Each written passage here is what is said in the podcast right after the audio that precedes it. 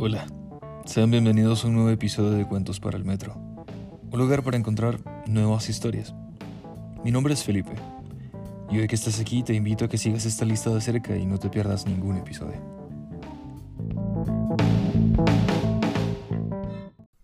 Hola, te doy la bienvenida al capítulo número 3 de Cuentos para el Metro. El día de hoy te leeré El rifle de Tomás Carrasquilla el rifle fue publicado originalmente en 1915 y es una de las pocas obras de Carrasquilla cuyo argumento sucede en Bogotá, narrando la historia de un huérfano sometido por su madrina. Toma asiento, relájate y disfruta de este episodio. La mañana refulge gloriosa y las vitrinas de todos los almacenes están de gala, de alegría y de paz en el Señor. En esta víspera clásica se exhiben con ingenua elegancia, para tentación de chicuelos y de papás, cuántos juguetes, comestibles y ociosidades ha creado la industria nacional y extranjera. Gentes de toda clase y condición atisban aquí y husmean allá, trasiegan por donde quiera, en busca de los regalos que en aquella noche de venturanzas ha de traer el niño Dios a la rapacería de la familia.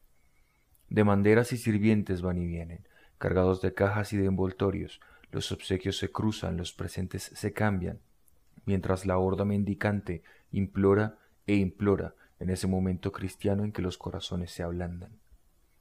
Un caballero de aire noble y ya maduro observa desde una esquina del Capitolio aquel agitarse vertiginoso de la colmena. Su aire revela hondos pesares y, como no, es un señor sin hijos, separado de su mujer y forastero en la ciudad capital. La soledad y el hielo de su vida lo acosan en este día en que se rinde culto a la familia, se aprende el ar de los afectos, y se piensa en los ausentes y en los muertos queridos. La felicidad que nota en tanta cara extraña le hace más acerba a su desgracia. ¿Le embolo, Mesio? le dice un gran hojilla de hasta once años con voz arrulladora de súplica. El hombre hace una señal de asentimiento, pone en pie sobre la caja y el menestralillo empieza. El niño está astroso, desarrapado y roto, pero sus manitas y sus pies son escultóricos, sus uñas encañonadas y pulidas, en medio de aquel desaseo se adivina en estas extremidades el proceso de una estirpe aristocrática. En torno del raído casquete se alborotan unos bucles castaños que enmarcan una carita de tono ardiente, con facciones de ángel. Hay en sus movimientos manipuleo y ademanes, esa gracia indecible de los niños cuando ejecutan con esmero algún trabajo. El hombre lo estudia. ¿Cómo te llamas? le pregunta. Yo, patroncito, me llamo Tista Arana y muestra unos dientes de rata y pone en el Señor unos ojos rasgados, claros y luminosos como la mañana. ¿Y tienes padres? le pregunta. No tengo más que mi madrina. Mi madrecita se murió cuando tenía seis años. Ella era muy linda, y mi taita me llevó donde mi madrina, como vivía en la casa de junto. Él estaba casado con ella. ¿Y murió también tu padre? Sí, se cayó de un andamio aquí en el Capitolio y se le salieron los sesos. Y dime, niño, ¿tu madrina te quiere mucho? Ni sé qué le diga a su merced. ¿Así? ¿Te pega? Me curte muy duro cuando no le junto hartos pesos y cuando toma chicha, y también cuando se me rasga la ropa. Ayer me hartó a totes. Es muy fregada ella. ¿Y cuánto ganas al día? Dime. Yo, patroncito, pues unas veces apenas para pagarle la comida, que son doce pesos, y otras cuando más, algunos veinticinco. Los grandes sí consiguen mucho. Pasa a estas un fámulo con unos paquetes y al caérsele uno, salta a la enden un riflecito sumamente cuco. ¿Cómo gozarán los hijos de los ricos? reclama Tista medio transportado. Vea ese rifle, patroncito. ¿Quisieras uno así? le pregunta él. ¿Y qué me gano con querer? le responde el niño. Pues quién sabe, el señor le paga veinte pesos por el lustre y lo lleva a un almacén para que escoja un rifle de juguete o lo que él quiera. El rapaz no puede creer aquel sueño, no puede comprender acto tan raro, pensar que el patroncito se burla, a no ser por la paga tan enorme que ya ha recibido. Está tembloroso, la cabeza baja, cambiando de colores. No puede oír, no puede hablar. Pero uno de los dependientes, que sabe su oficio, viene en su ayuda, que escogiera el chico soquete lo que a bien tuviese, ya que la fortuna le sorprendiera. Le alcanza tambores, espadas, cornetas, carros y animales, Un rifle, articula al cabo el chicuelo. Le sacan varios y elige uno de salón y de aire comprimido. ¡Qué maravilla! La lata parece de acero, la caja es un primor y mide casi una vara. No es tan soquete, dice una compradora. Que soquete es un experto. En su turbación desarticula el arma y en sus trémulas manitas hace jugar el mecanismo. Le dan un dardo amarillo, lo pone en precisión y hace puntería con mucha monada a un elefante. A ser blanco le acerta al Guillermito Tell con la propia trompa. ¡Qué chirriado! reclaman. Explica entonces cómo ha visto el tiro en el salón del bosque y cómo los niños de un mister le han prestado alguna vez sus rifles cuando han ido a Chapinero a lustrarles él mismo los zapatos. Una docena de flechas acompaña el rifle, le envuelven todo aquello y lo reciben un desvanecimiento de ensueño. Dos granujas del oficio y varios mendiguillos lo rodean. Qué envidia la de aquellas criaturas, qué bocas las que se abren, cómo se les transfigura el colega y cómo miran al caballero extraordinario. El caballero paga y sale apresurado. Ya no tiene la cara triste. Tres pesos de dicha verdadera bien pueden aliviar un millón de pesadumbres, pero va pensando, a su vez, que la vida tiene muchos dolores absurdos. Tista le alcanza, con los ojos humedecidos. Dígame su merced dónde vive para embolarle los zapatos todos los días y hacerle los mandados. Gracias, Tistarana, ya no podrá servirme mucho. Pasado mañana me voy. ¿A dónde, patroncito? A Cúcuta, donde estoy a tus órdenes. A Cúcuta, y una ráfaga negra pasa por el cielo. ¿Y cómo se llama su merced? El señor X, para servirte y el señor X se embebe entre la turmulbata de la calle. Los granujas siguen a Tista, lo cercan, se lo disputan y lo adulan. Aquel rifle caído del cielo le ha conquistado en un instante alta posición y gran renombre, sino que aquel corazón de niño que no ha sentido el hálito de otro corazón hidalgo, que al abrirse la vida del afecto no ha conocido un ser que lo proteja, que por su ser se interese, que le arroje un mendrugo de cariño, siente ahora con esa intuición de la niñez desamparada haber entrevisto la felicidad para perderla en el mismo punto. Esto, que el inocente paria no puede comprender, le amarga la posesión repentina de su tesoro. ¿En dónde será Ala? dice más al prócer de sus flamantes tagarotes. Eso es muy lejos, por allá en los llanos, le responden. No es cierto, Ala, que el señor X no me dio limosna como a un chico sucio, sino que me dio un regalo como a un niñito suyo. Eso es un señor muy bueno. Sí, eso fue un regalo que vale mucha plata, le dicen. ¿No viste, pues, que pagó tres billetes de cien pesos? Véndelo para que compres ropa. No, ala, yo quiero más mi rifle que muchos fluxes. Yo mantenía mucha gana de rifle, y él me lo dio. Yo consigo esta noche el blanco y mañana me voy a tirar al chorro de Padilla. Yo compro más flechas cuando se me acaben. Yo sé apuntar mucho. Tista tiró calle arriba, hacia su casa, no tanto por buscar el almuerzo cuanto por guardar su regalo y contarle a su madrina la estupenda historia. Vivían por las aguas, en esa barriada que se extiende falda arriba entre eucaliptus y cerezos como una banda dispersa de perdices. José Luis, el geógrafo consejero, los sigue hasta allá para ver si juntos estrenan el arma envidiada. Belén, la madrina de Tista, está a la puerta, medio tomada por la chicha, oye el relato, admira el rifle y ve cómo se maneja, pero no encuentra el acontecimiento verosímil. Si era un hurto de los dos fascinerosos que se confesaran con Cristo.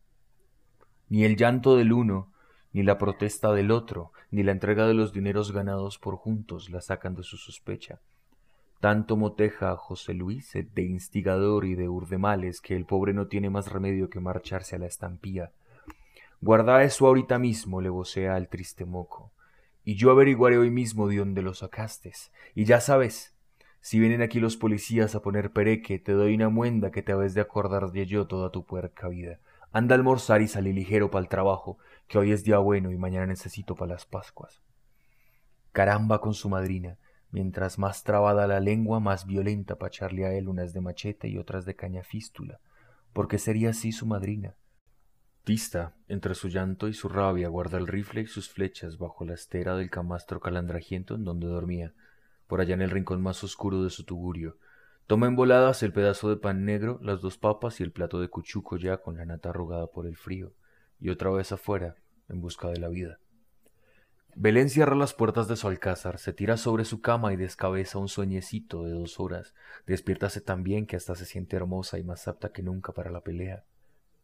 No es ni vieja, apenas frisa en las tres docenas, y a no ser por los efectos de la chicha que ya principian a manifestarse en su cuerpo gentil, aunque lo haría corazones la vida del maestro Arana. Por lo mismo que su matrimonio no fue propiamente el paraíso de las dichas, ni ella el espejo de las casadas, aspira a segundas nupcias. Quiere casarse de nuevo porque un clavo saca otro clavo, y el ladrón arrepentido hay que dejarlo entrar para que muestre su enmienda. Es su designado para tal puesto nada más y nada menos que el maestro Ricardo Albarracín, un viudo con dos hijos, zapatero de viejo que tiene por allí cerca un simulacro de taller.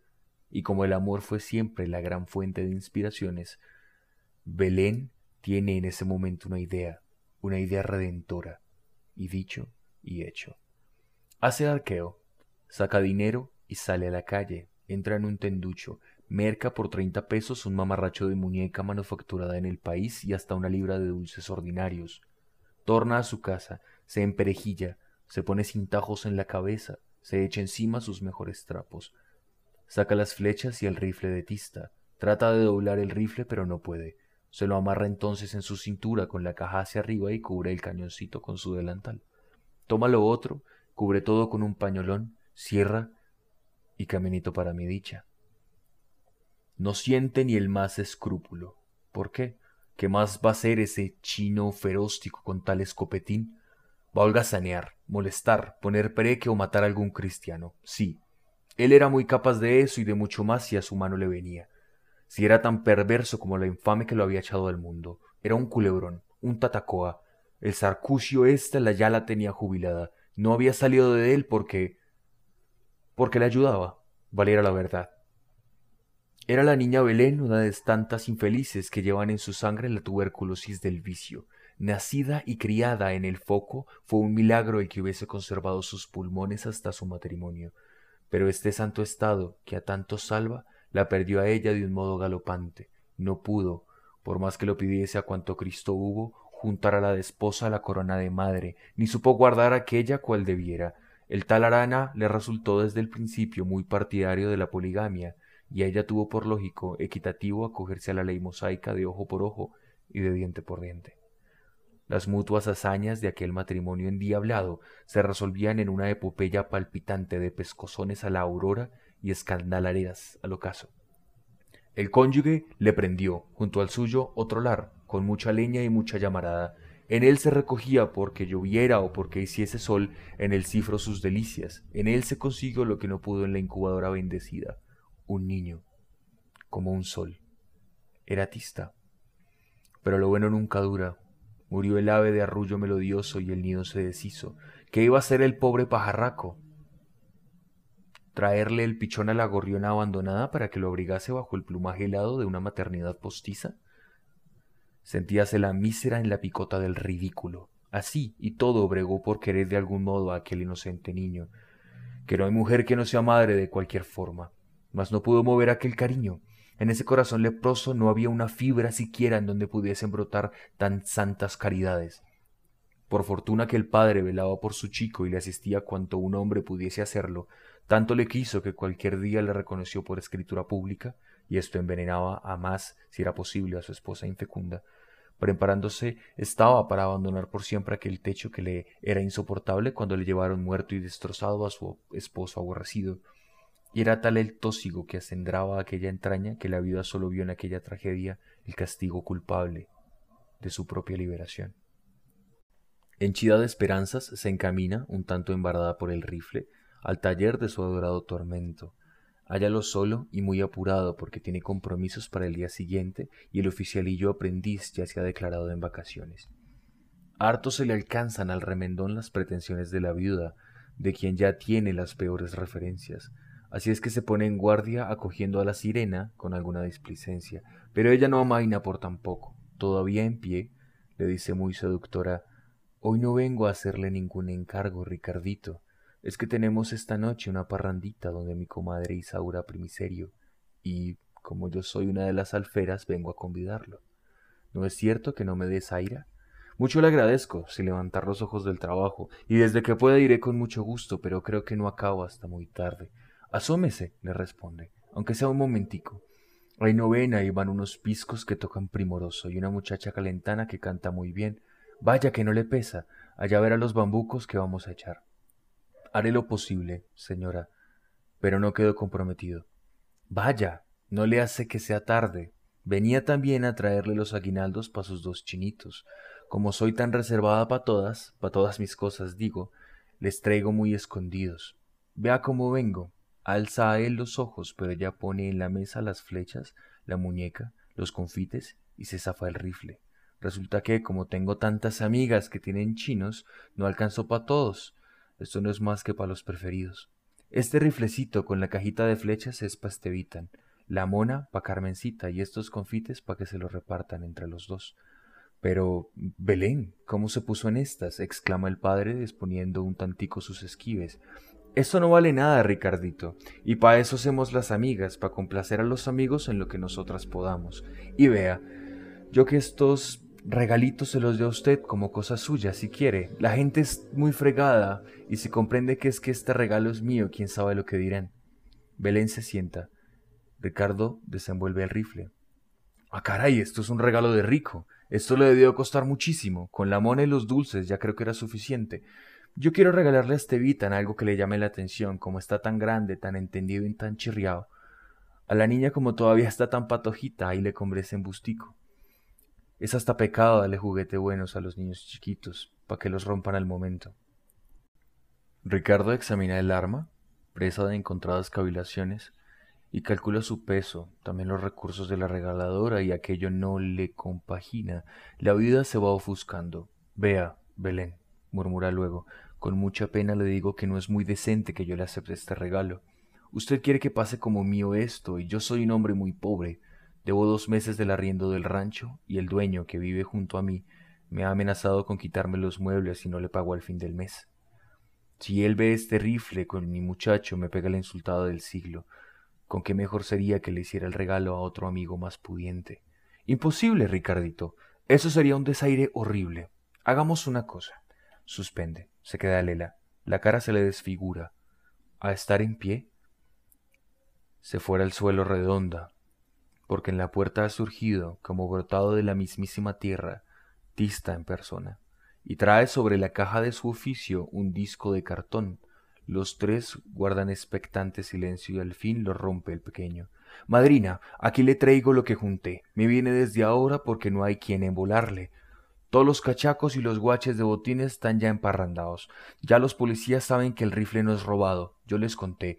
Yo y José Luis les hemos contado todo y llevamos testigos. El señor que me lo regaló no se llama nada de señor X. Es un doctor de leyes que se llama Javier Villablanca y vive en el Hotel Astor. Fuimos donde él y él le dijo también a la policía y... ¿Es este rifle?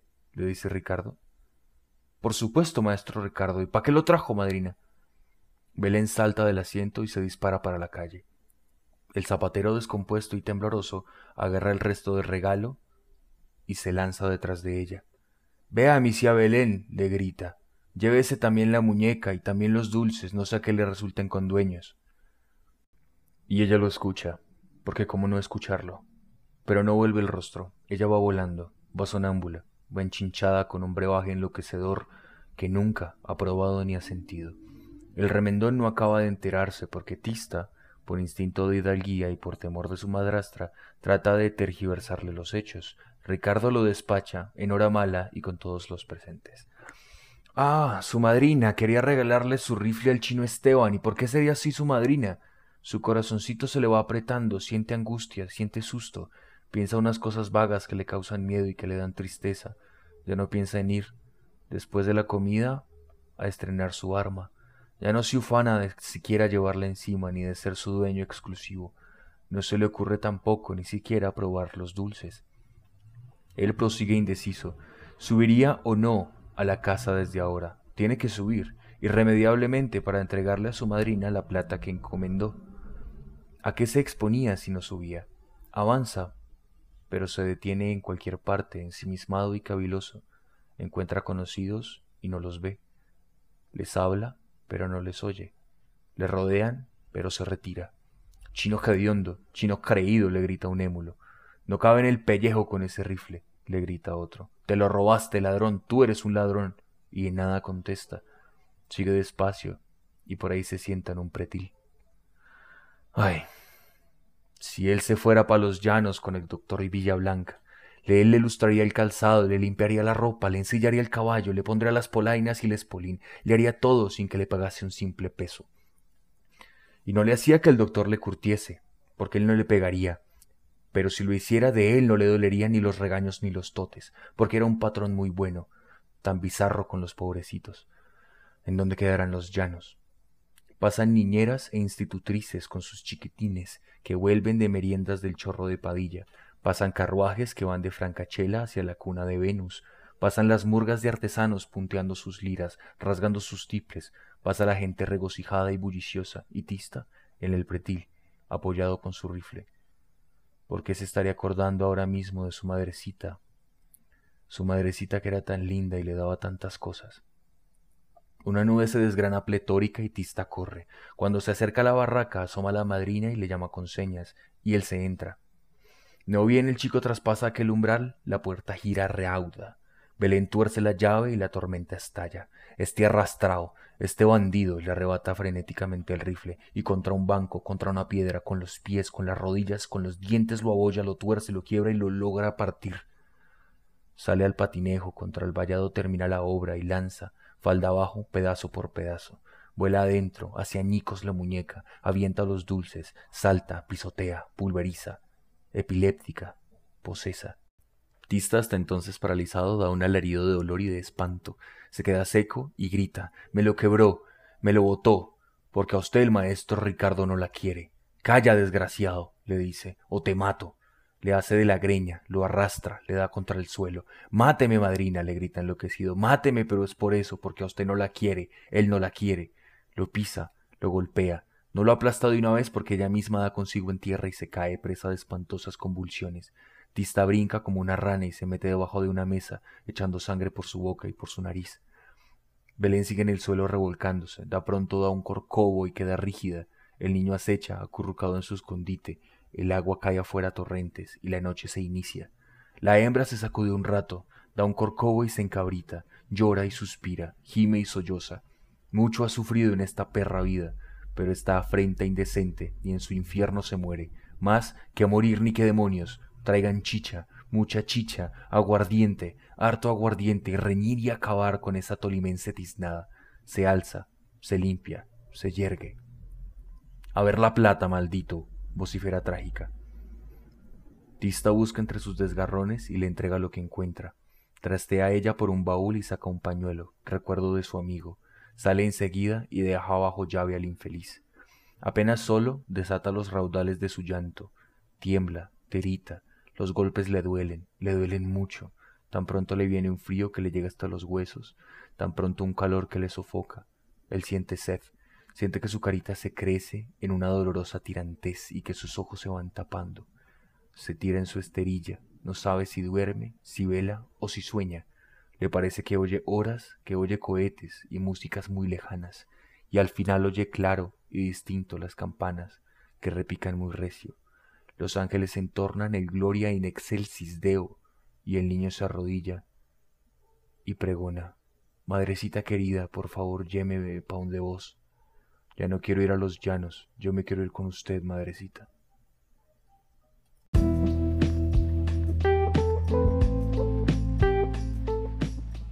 Gracias por escuchar esta historia hasta el final. Espero que la hayas disfrutado. Y si así fue, te invito a escuchar la siguiente. Un abrazo.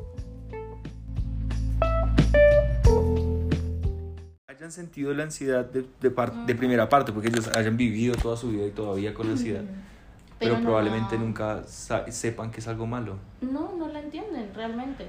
O sea, mi papá me decía, y también me hablaba y me decía como, no, es que, o sea, yo digo que tú puedes controlar tu propia mente y yo, si yo pudiera controlar toda mi mente sería todo perfecto, no me estresaría por nada. Pero no es así. Sí, pero también sí tiene que ver mucho con lo que dices de que son generaciones distintas. Porque también, también peleé con mamá en un momento. Y sí me arrepiento mucho de haberle dicho eso.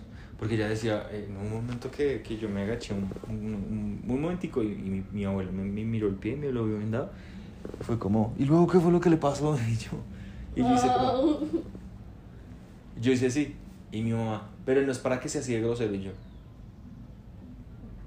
Y empezó a decirme, pero no es para que esté así estresado, pero no es para que. Y ya en un momento me, me, me exploté y le dije, como, tengo todo el derecho y creo que soy la persona que más tiene el derecho aquí de estar enojado con todo. Y le dije, como, no estoy enojado contigo porque nadie te está echando a ti la culpa. No estoy enojado ni siquiera conmigo porque tampoco siento que la tenga. Pero Estoy enojado con la vida y estoy enojado y tengo todo el hijo de puta derecho. Y en un momento ya Exacto. me empecé, empecé a llorar y a borbotear todo y dijo como, ah, ojalá me hubieras matado en Medellín. Y fue como, claro, para usted es muy sencillo decir eso, porque usted no hubiera sentido el golpe, porque, porque para usted eso es una salida sencilla. Y bueno, nos pusimos a pelear ahí todo, todo feo.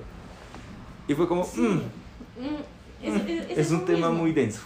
Lo que te digo, ellos, es, es, un tema que se trata muy delicado con ellos, por lo mismo que yo te digo, porque, porque realmente no, no lo entienden. Para ellos las cosas son, son de una manera totalmente distintas. Y para ellos es muy sencillo decir como no sientas eso, pues marica, fue puta. Dime no me siento triste y me voy a dejar de sentir triste toda la vida. man. Y aparte nadie puede Es- juzgar de, desde afuera cómo te sientes tú. O sea, yo no te puedo decir cómo te sientes. Ni puedo decir cómo te ti- tienes que sentir así por esto y esto y esto porque yo no lo estoy viviendo. Sí, sí, cierto. Y, y es muy común ese comentario de los papás de... Sí, no, es muy raro. Pero usted lo tiene todo, en cambio uno, dígame, uno sí, y no es como, yo sé, pero, ah, ¿qué pasa si no estoy feliz? Es eso. Pero digamos que mi, digamos, pues, mis papás sí me dijeron, porque mi papá, mi papá sí quería que yo me, yo me saliera desde TP desde hace mucho tiempo, yo te había contado. Ajá, sí, porque te había visto ya. Y porque es que yo cambié muchísimo, o sea, yo no tanto como el cambio, sino que emocionalmente yo me apagué muchísimo en un punto ya cuando estaba muy mal y no era yo.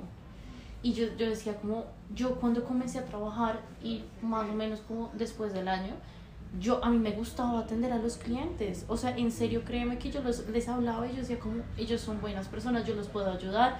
Y les hablaba, pero ya los últimos días, Felipe, yo no aguantaba. O sea, yo los trataba tan mal que yo decía, como ni siquiera soy yo la que está hablando. Habla el fastidio y el odio que le tengo a seguir sentada aquí en este hijo de puta silla. Porque yo les hablaba y yo era, ¿qué necesita? Eso no es aquí. Llame a su banco, lo voy a transferir. Y yo digo, yo no soy así. Y me estaba cambiando tanto que, que sí, y lo peor, ni siquiera tuve yo las agallas de irme. Y yo creo que yo no me hubiera ido. Creo y que, no sé cómo hubiera terminado eso. creo que yo bus- busqué, porque yo decía como yo me sentía bien de lo del pie, yo siempre busqué una excusa, ahorita estoy buscando una excusa para no volver. Y, y, y- y una, cosa, una parte de mí es como, ah, después de 10, 7 días de incapacidad voy a estar nuevo otra vez y va a ser el mismo comienzo. Y yo sé que el primer día va a estar bien. Y el día siguiente va a ser como, jue puta, qué fastidio. Que ya es de verdad un, un sonido horrible cuando se No. escucha ese incoming call y uno es No, como, nada, "Jue- o sea, no". yo escuchaba eso y me daba repulsión.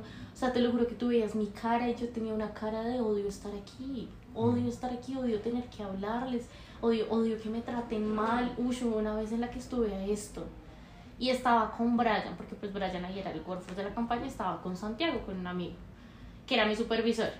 Y al otro lado estaba otra chica, yo no sé, y me llamó un hijo de puta peruano que de por sí ya me la pelan, o sea, de por sí a mí me llega una llamada con el 51 y yo ya estaba resté triple hijo de puta peruano, ¿qué quiere? Y el señor tenía, o sea, yo- nosotros estábamos averiguando porque el número de Perú no nos funcionaba para llamar, nunca nos funcionó, o sea, tú los transferías, pero esa llamada nunca llegaba, entonces eso hacía que ellos llamaran imputados que porque se les había cortado la llamada. Mm. Entonces era una mamera. Y el man llamó y fue como, no, es que necesito desbloquear una, una mierda que hacía el banco. Yo le dije, como entiendo, lamento el inconveniente, lo voy a comunicar con su banco, sin embargo la línea está cerrada. Si usted desea, puedo intentar comunicarlo con la línea de atención que me aparece, porque realmente para intentar si funciona o si al menos hay un asistente o la máquina virtual que le ayude. Marica, yo no hago eso, ni siquiera, o sea, yo siempre le digo, como no, no voy a, eh, el banco está cerrado, llame después. Yo estaba intentando probar la línea. Y el sapo hijo de puta se imputa y me dice que, que entonces yo para qué sirvo. Que yo tenía la obligación de llamar al banco y obligarlos a tener una línea 24 horas para que lo atiendan a él. Duró 30 minutos así. Me hizo llenar un reporte, me hizo llenar un complaint, me hizo llenar de todo y comenzó como no, pero entonces un momento en que estaba tan estresada, yo estaba golpeando las cosas, yo nunca golpeo las cosas porque yo no expreso mi rabia así, yo me pasmo, pero estaba tan estresada que yo estaba golpeando esa silla, yo decía como este, o sea, yo lo último que hice, yo desconectaba los audífonos y no lo escuchaba. Yo los conectaba y lo volví a conectar y decía aló, aló, y yo, señora, ¿hay algo más en lo que le puedo asistir? Ay, es que lo volví a desconectar. Y lo conectaba, aló, aló, señor, ¿hay algo más en lo que le puedo asistir? Le recuerdo que su banco está cerrado. Ay, entonces déjeme llenar un, eh, ¿cómo se dice complaint en español? Una queja, una queja, perdón. No, me pasa igual porque una también queja, como... una queja acerca de usted, no sé qué. Y literal me hizo llenar una queja que decía tal cual, en serio, tal cual.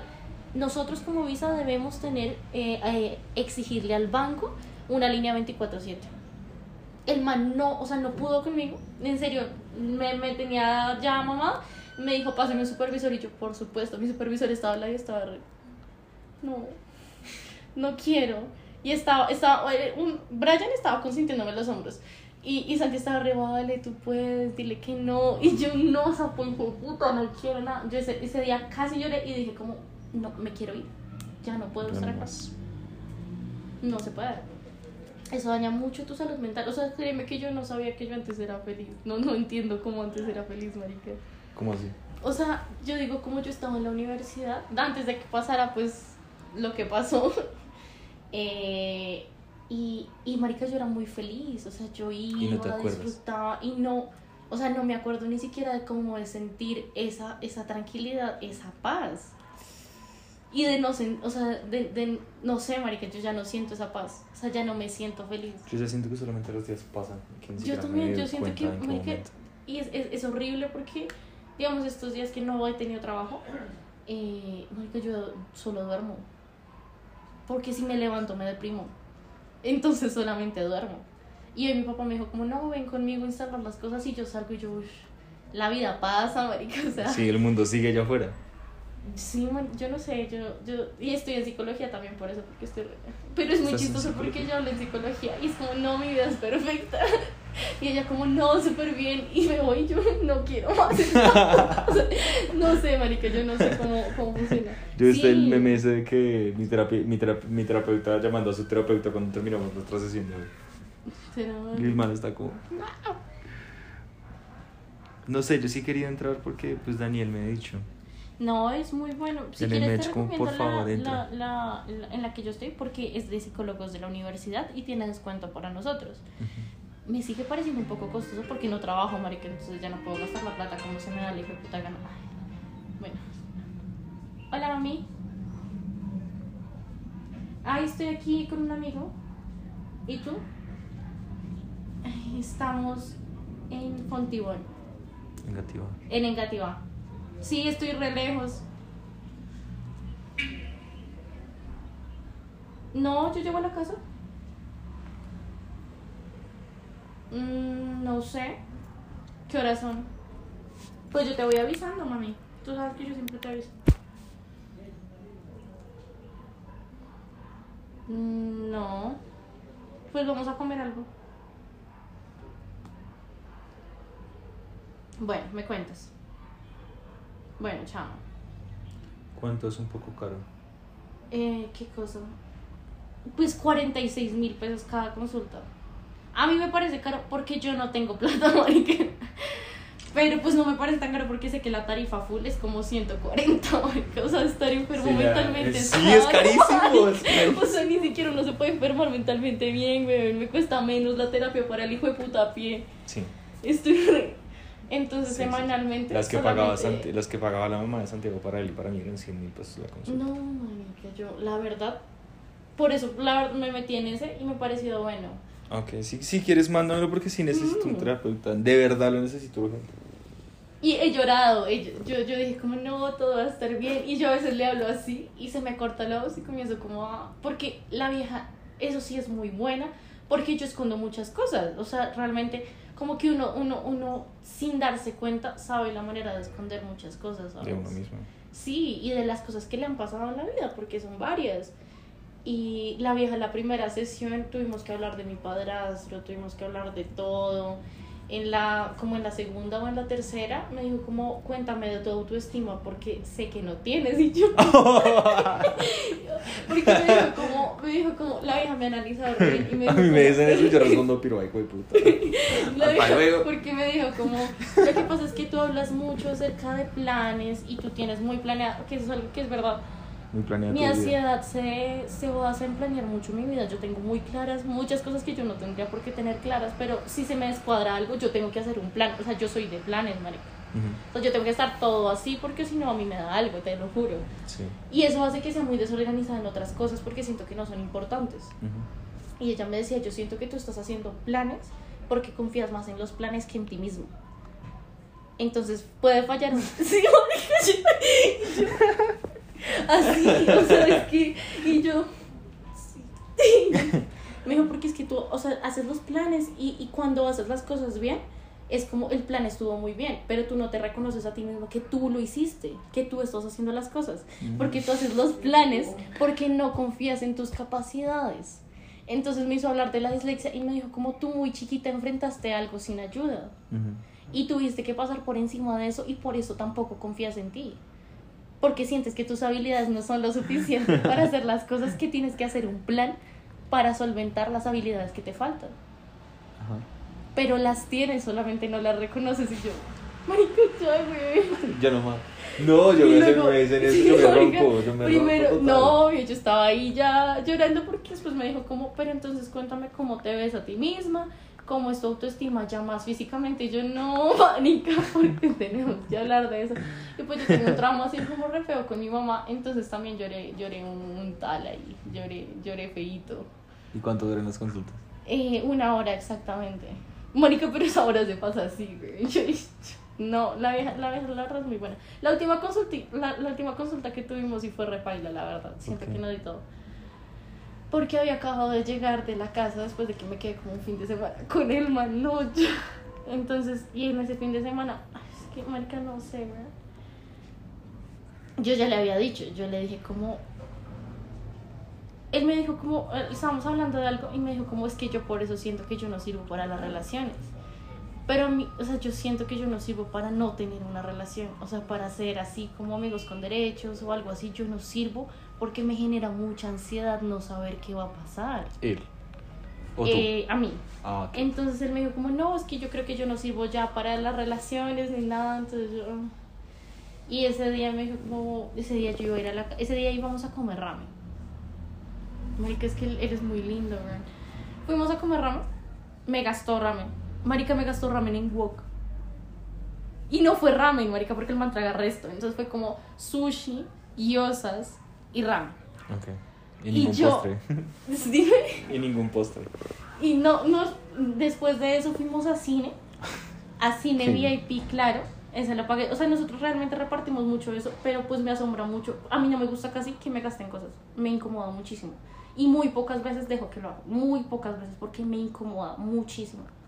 En especial en una primera cita o la primera vez que uno sale, no me gusta, me molesta muchísimo porque me siento muy como, como incómoda, porque no es algo mío. Ujú.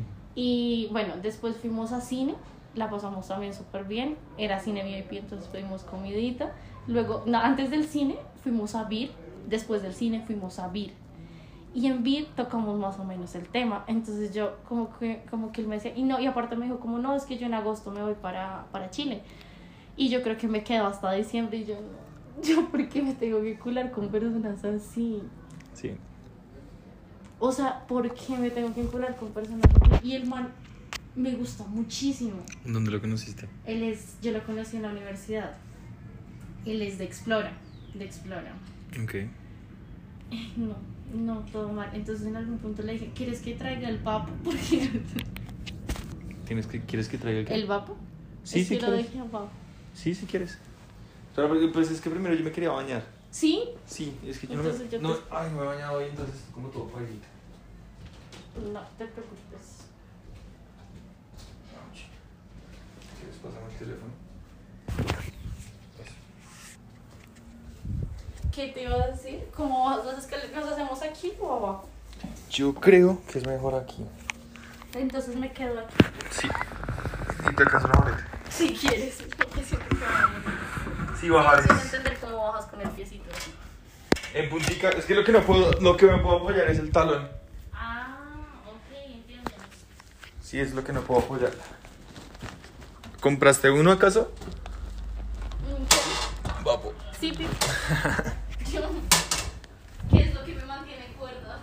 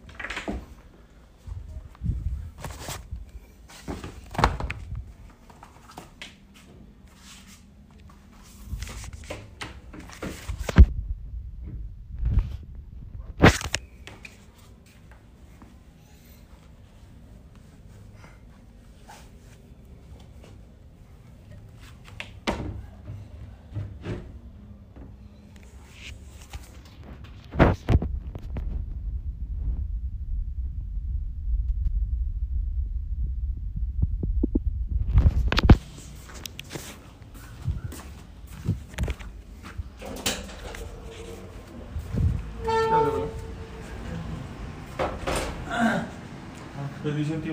Dios me bendiga.